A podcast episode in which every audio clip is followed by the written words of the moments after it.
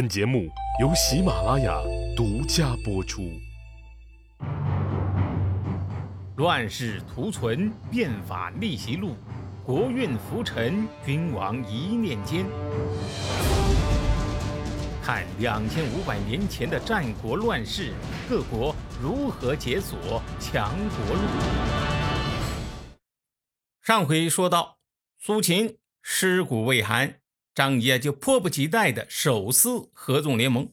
第一个对象啊选的是魏国。经过几个回合的吊打。魏国呢，对合纵的未来是彻底的绝望，像小白兔似的，一头扎进了秦国 这个大灰狼的怀抱。搞定了魏国呀，张仪把手伸向了老冤家楚国。这个楚国呀，当时可是个巨无霸呀，在东方六国中，楚国国土的面积几乎是其他五国之和，人口呢也多，而且啊。地处江淮，全都是鱼米之乡啊。可是呢，楚国却是虚胖。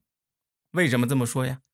坐拥最好的资源，政治上啊却很腐败无能，对外呢老是吃败仗。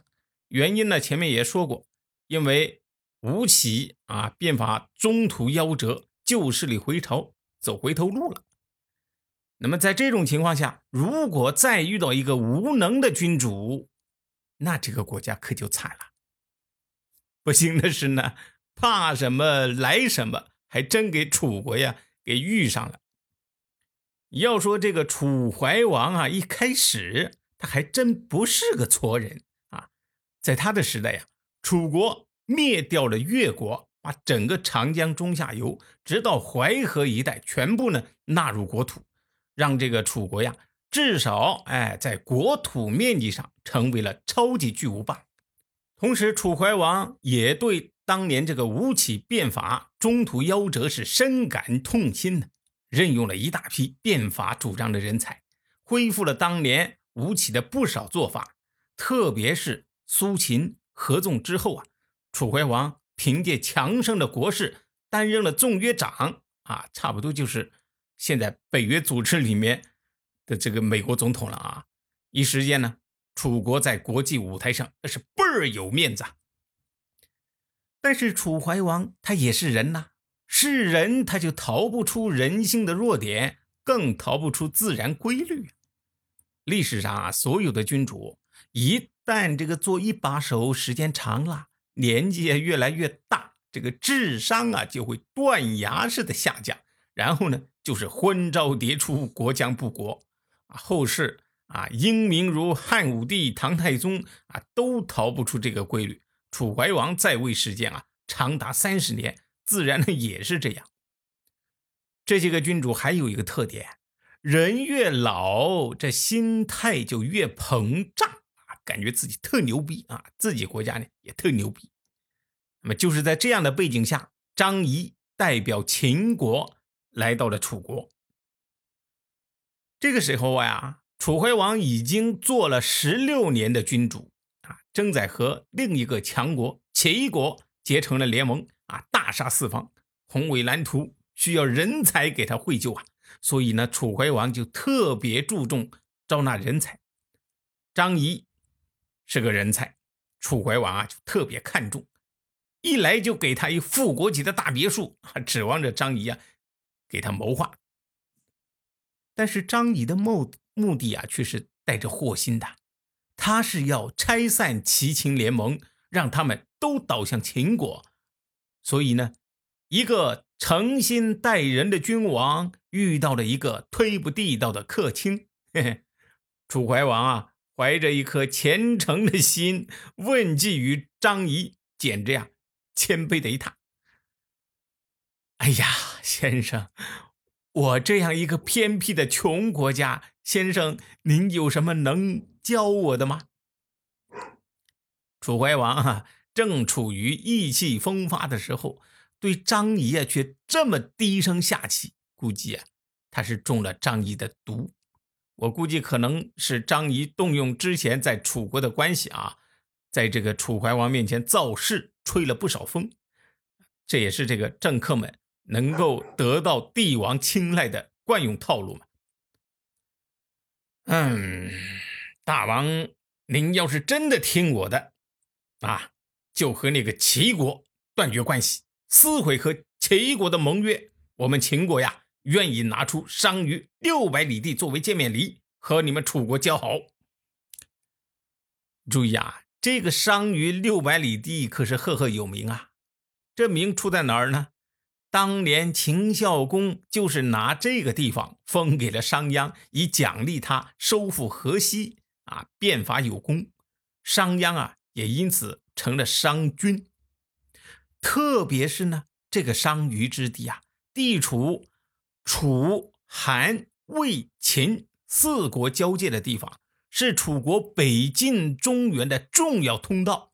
这个地方要是划给楚国，那就等于以后韩、魏、赵，包括秦国啊，楚国要是看着不顺眼谁了啊，手一伸就能打得着，而且呢，其他国家还没办法打，因为这个地方啊是易守难攻。商於这个地方啊，楚怀王其实是觊觎已久啊，只是呢，秦国不是省油的灯，他一直不敢下手。现在呀。秦国说要白送，嘿，楚怀王这一下子心跳就达到了一百一，动心了啊！如果说呀，这时候楚怀王啊还有点担心，背着齐国收下这份大礼会刺激齐国的话，张仪又适时的给楚怀王递上了一颗定心丸。我们秦国把公主嫁给楚国，两国和亲，结为兄弟之盟，咱们俩关系老铁了。齐国算个啥呀？嗯，行，成交啊！楚怀王吃下了这颗定心丸，决定呢愉快的收下这份大礼。这份大礼呀，那可是实实在在的从天上掉下来的。呀！六百里地呀！你在当时，你就算牺牲成千上万士兵的性命，那也不一定能抢得到啊！这一时间呢，楚国众大臣是纷纷前来道贺，楚怀王呢也很嗨啊！你看我啊，不费一兵一卒，只是换了个思路，就让楚国扩地六百里呀！啊，这个越想越觉得自己高明，指点江山的劲头就更足了。可是就在这个时候呀。一个声音却凉凉的飘进了楚怀王的耳朵：“大王，咱们楚国只怕会竹篮打水一场空啊！”说这话的人呢，叫陈轸。陈轸是谁呀？这个就说来话长了。他和张仪可是一对老冤家。两人当初曾经共同在秦国共事，当时呀都是国相最强有力的竞争对手，因此呢双方都没少给对方下套。有一次呀，这个张仪就对秦惠王就说了：“大王，陈轸作为咱秦国驻楚国的大使，拿了不少国家的钱去楚国。”结交送礼，但是您注意到没有啊？楚国和秦国的关系并没有好转啊。但是楚国人对陈轸却越来越好，看来这个陈轸是在花国家的钱干私活啊！啊，现在人们都在传呐，说陈轸在为自己铺路，准备将来要去楚国呀。秦惠王一听，嗯，有这么回事，就把陈轸叫过来了。你知道这个陈轸是怎么回答的呢？大王，不瞒您说，我确实想到楚国去呀。哦，看来张仪说的对呀。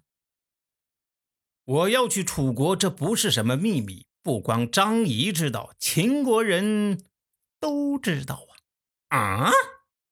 大王，伍子胥是忠臣，所以天下的国君都想要他做臣子。曾参是孝子，所以天下的父母都想要他做儿子。被卖掉的奴仆还没出巷子口就被买走了，为什么呀？因为他是好奴仆呀。我陈轸如果对秦国不忠诚，楚国又凭什么认为我会忠于他楚国呢？如果我忠于秦国却被秦国抛弃，那我不去楚国，我干什么呢？秦惠王一听，哎。有道理呀，于是呢，就更加厚待陈轸了。虽然这一次呀，张仪的小报告没能成功，但是呢，最终秦惠王还是选择了张仪做宰相。陈轸呢，于是就真的出走楚国了。那么有了这么一段共事的经历呀，可以说陈轸对张仪是十分知根知底的，不光了解他的为人。也很清楚张仪想要干什么。那么陈轸会不会在楚国朝堂上拆穿张仪的骗局？张仪又会怎么应付这个危局呢？且听下回分解。谁按下了礼崩乐坏的启动键？哪些小弟逆袭成带头大哥？哪些大哥被带进了坑？又有多少君王魂断强国路？西哥从《资治通鉴》《战国策》《史记》中筛出战国大事件，为您剖析国运密码，轻松厘清战国乱史。